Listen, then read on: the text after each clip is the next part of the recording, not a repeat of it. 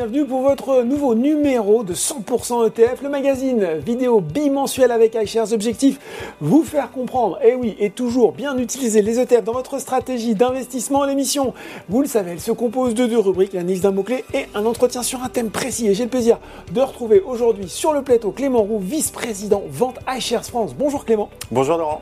Alors, on en parle beaucoup en ce moment dans l'actualité, on avait envie de faire toute la lumière sur des institutions puissante, mais mal connue du grand public, les banques centrales. On va faire le point tout de suite. Et dans notre thème du jour, on verra dans quelle situation d'investissement, eh bien, l'ETF est l'une des meilleures options disponibles. 100% ETF, c'est parti.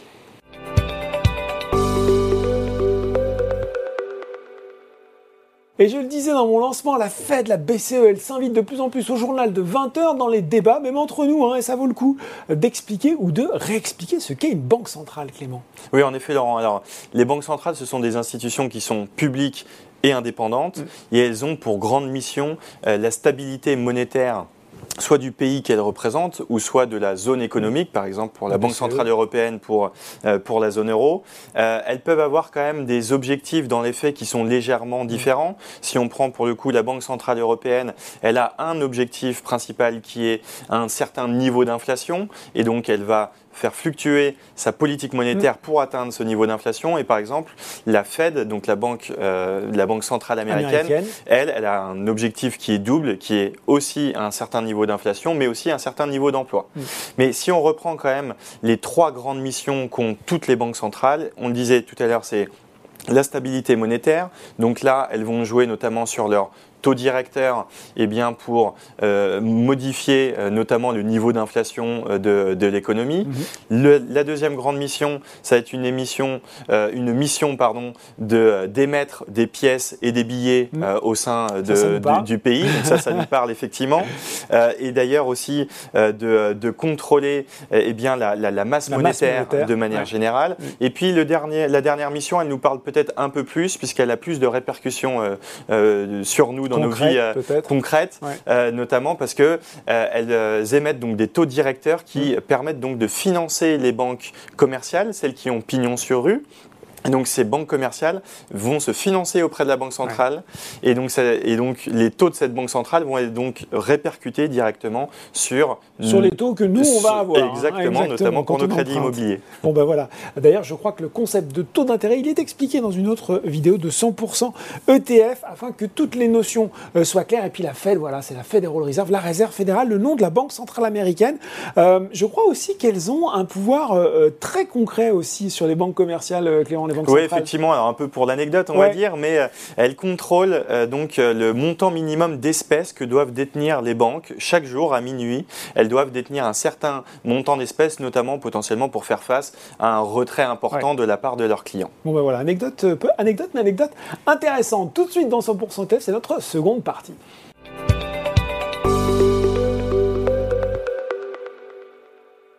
Parce que euh, selon ces stratégies d'investissement, on peut disposer de plusieurs solutions. C'est de plus en plus de, le cas d'ailleurs quand on considère l'offre de produits euh, considérable, que ce soit des fonds euh, dits actifs ou ETF. On a le choix en fait. Hein. On n'est pas, pas obligé de souscrire à un type ou autre de produit. Oui, absolument. Quand on veut se composer un portefeuille ou une épargne diversifiée, on va plutôt naturellement se porter soit vers des fonds actifs, soit vers des ETF parce qu'ils sont naturellement eux diversifiés, mhm. étant chacun des paniers de titres mhm. relativement importants. Après, d'un côté, il va y avoir les ETF, on le rappelle à chaque fois, hein, qui ont un certain nombre d'avantages. Mm. On parle toujours du coût, notamment des frais de gestion qui sont relativement faibles. Mm. Effectivement, la liquidité, la transparence, puisque comme ils sont cotés en bourse, eh bien, on peut connaître leur composition et on peut les acheter et vendre à peu près à tout moment. Et puis aujourd'hui, il y a quand même un choix qui est extrêmement important sur le, marché des ETF. Après, ils ne vont pas forcément répondre à tous les besoins des investisseurs. Mm-hmm. Notamment, il y a une composante importante, c'est que comme ils veulent euh, l'objectif est de répliquer stricto sensu un indice, boursier. L'ETF ne fera jamais significativement plus, mais d'ailleurs moins, mm. que cet indice financier. Alors que peut-être c'est la promesse. Exactement, c'est la promesse. Et certains investisseurs, eux, peuvent peut-être vouloir plus que cela, et du coup, pour une partie de leur épargne ou de leur investissement, vont eh bien plutôt choisir des, fonds de gestion active. Est-ce que euh, bon, alors on voit que les deux finalement sont, complémentaires. Quand je vous écoute, Clément, est-ce qu'il y a quand même des cas précis, concrets, dans lesquels euh, finalement l'ETF est le plus adapté Alors, il y a des contextes où effectivement, euh, où les ETF paraissent quand même particulièrement euh, attractifs ou adaptés en tout cas. Euh, on peut penser à la retraite, mm. notamment on parle beaucoup aujourd'hui des PER, des plans d'épargne retraite, puisque quand on prépare sa retraite à horizon 10, 15, 20 ou voire 30 ans, c'est du très long terme. C'est du très long terme et on dit toujours que la performance se capitalise au fur et à mesure des années et que entre guillemets avec des petites rivières on peut faire des fleuves. Eh bien c'est la même chose aussi avec la composante des coûts, mm. puisque le coût représente eh bien une... ça plus ça plus ça plus ça, ça exactement va grignoter votre performance, grignoter, rogner effectivement la performance de notre épargne et donc elle se capitalise au fur et à mesure des années. c'est d'ailleurs le parti pris qui a été fait par par Boursorama mm. avec son PER Matelas mm. qui est au passage composé à 100% d'ETF de notre gamme iShares. Bon ben voilà. la faiblesse des frais, ça c'est un vrai avantage pour le placement de long terme, mais est-ce qu'il y a d'autres cas parce qu'on va dire ok ils nous le font toujours dans 100% ETF, on a compris. Est-ce qu'il y a quand même d'autres cas dans lesquels l'ETF parvient le mieux à tirer son épingle du jeu? Oui, on peut prendre des cas assez quand même spécifiques ou des catégories d'investissement assez spécifiques. Mhm. Par exemple, les actions américaines, c'est quand même un, marché assez intéressant. Ça, euh, on dit toujours qu'il est extrêmement efficient. Ça veut dire quoi? Ça veut dire que bah, tous les investisseurs, tous les analystes regardent de très près ce marché. Mhm. Donc dès qu'il y a une nouvelle information concernant une entreprise, on va dire qu'elle est directement intégrée dans les prix du marché. Elle dans les cours. Exactement. Du coup, ça donne quand même moins de marge à un gérant actif d'aller faire la différence par rapport à un indice de référence mhm. classique. Prenons par exemple le S&P 500, qui est les 500 plus grandes valeurs euh, américaines. Et on a une statistique quand même qui est assez édifiante, c'est que sur ces cinq dernières années, sur les 242 euh, fonds euh, d'actions américaines de grande capitalisation, mhm. et bien seulement 18 de ces 242 ont réussi à battre le S&P 500 sur les cinq dernières années. Ça veut dire qu'il n'y a qu'entre 6 et 7% des gérants actifs qui ont réussi à faire mieux que l'indice de référence. Sur le long terme, c'est compliqué de battre l'indice de référence et on le voit sur, euh, les actions américaines. Euh, quand je vous écoute, finalement, Clément, je me dis qu'il n'y a pas fondamentalement de règles entre ETF et fonds actifs. Euh, c'est quoi finalement une approche au, cas par cas en fonction de sa, stratégie d'investissement? Oui, exactement. Ça peut être au cas par cas. On peut effectivement prendre des exemples très, très concrets comme les actions américaines et peut-être privilégier les ETF. Mais d'ailleurs, on peut parler d'autres catégories d'investissement où les ETF peuvent paraître particulièrement adapté. C'est mhm. notamment ce qu'on appelle euh, dans l'univers des, euh, des fonds dits thématiques euh, qui investissent donc dans les grandes tendances de nos économies et de nos sociétés. Eh bien, il y a des thèmes assez spécifiques.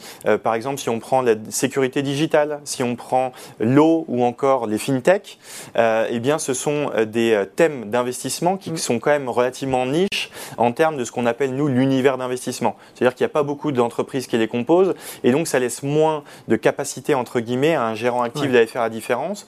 Et donc, par exemple, chez BlackRock, on a pris le, le, parti de se dire que pour ces thèmes un peu niches, on va préférer un ETF, puisque la performance est peut-être un peu plus uniformisée au sein de, cet univers.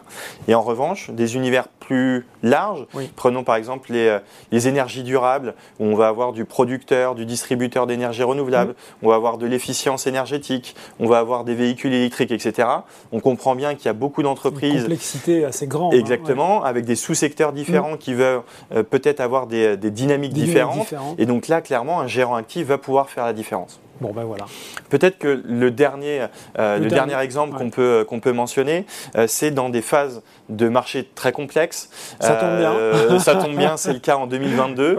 Et on a eu d'ailleurs un peu la surprise de voir que, en fait, entre le 1er janvier et le 31 juillet, pour mhm. les actions de la zone euro de petite capitalisation, donc des, ce qu'on appelle des petites entreprises qui sont cotées, eh bien, on a vu notre iShares MSCI EMU ETF, donc c'est euh, action de la zone euro petite capitalisation, qui était le premier de sa catégorie mm. sur cet euh, euh, espace du 1er janvier au 31 juillet, sur 158 fonds en tout, composés aussi bien d'ETF que de gérants actifs. Donc on se rend compte qu'il y a quand même certaines phases de marché où clairement les ETF eh bien, tirent leur épingle du jeu.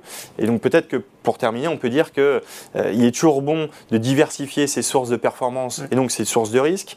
il y a effectivement spécifiquement des classes actives dans lesquelles les ETF sont particulièrement attractifs, mais on peut aussi, bien sûr, continuer à les combiner avec des, euh, de la gestion active pour diversifier une fois plus son portefeuille. Et eh ben voilà, on combine le tout. Euh, merci Clément pour ces explications. Euh, on a en tout cas bien compris, hein, quand on veut peaufiner sa stratégie d'investissement, il faut toujours penser aux ETF. Ils sont souvent une solution adaptée, parfois même la solution solution euh, la mieux adaptée. Merci beaucoup. Merci Laurent. 100% ETF, c'est fini pour aujourd'hui. On se retrouve dans deux semaines pour un nouveau numéro.